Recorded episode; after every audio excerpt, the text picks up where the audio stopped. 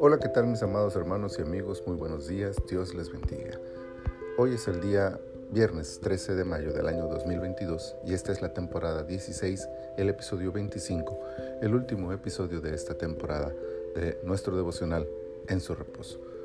Segundo libro de los Reyes, capítulo 25, versículo 9 dice, Y quemó la casa de Jehová y la casa del rey y todas las casas de Jerusalén y todas las casas de los príncipes quemó a fuego. En la ley de Moisés, el fuego es uno de los dos elementos del proceso de purificación que Dios estableció para mantener la pureza física, ritual y espiritual de la nación. No es de extrañar entonces que sea el fuego el recurso utilizado en este terrible momento de la historia de Israel para destruir la ciudad. Para Nabucodonosor es un castigo ejemplar contra una nación que vez tras vez se ha revelado a su imperio, pero para Dios es el castigo que largamente había aplazado contra su pueblo. Un castigo que purifica. Eso es el fuego en la ciudad y la deportación de su pueblo a Babilonia. Semejante espectáculo de fuego en toda una ciudad debió ser una lección difícil de asimilar. Dios realmente cumplió su promesa y destruyó la ciudad. El crisol de Dios se encendió y pasó por él a toda la nación, destruyendo su más preciado tesoro, Jerusalén, y quebrantó así su orgullo y falsa confianza en Jehová.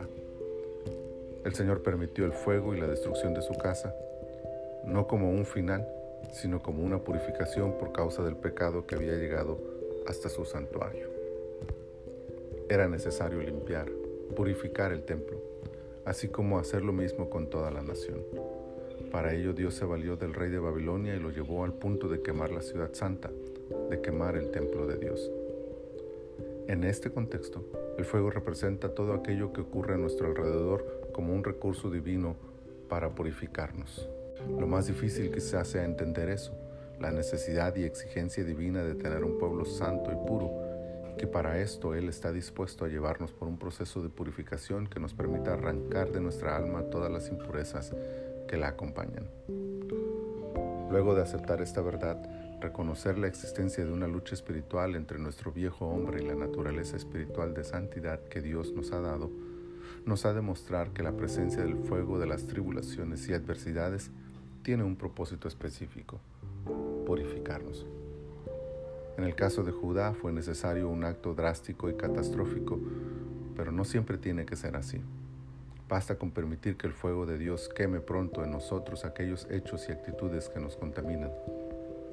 Evitemos la actitud constante de rebeldía y orgullo de Judá y aceptemos la exhortación que como hijos se nos hace para vivir cada día más en la santidad que Dios demanda de los suyos. Su gracia nos ayude a lograrlo para la gloria de su nombre. Padre, muchas gracias por esta palabra y muchas gracias por dejarnos estas lecciones de vida que nos permiten asimilar, Señor, la importancia de mantenernos purificados para ti. Ayúdanos, Señor, a vivir de esa manera para agradarte cada día más. Muchas gracias, Señor, por esta palabra y por este día. Muchas gracias por permitirnos llegar a este punto, Señor, en el que terminamos esta temporada 16, el segundo libro de los Reyes. Ayúdanos, Señor, para seguir leyendo, para seguir meditando cada día tu palabra. Gracias te damos por todo, en el nombre poderoso de Jesús. Amén.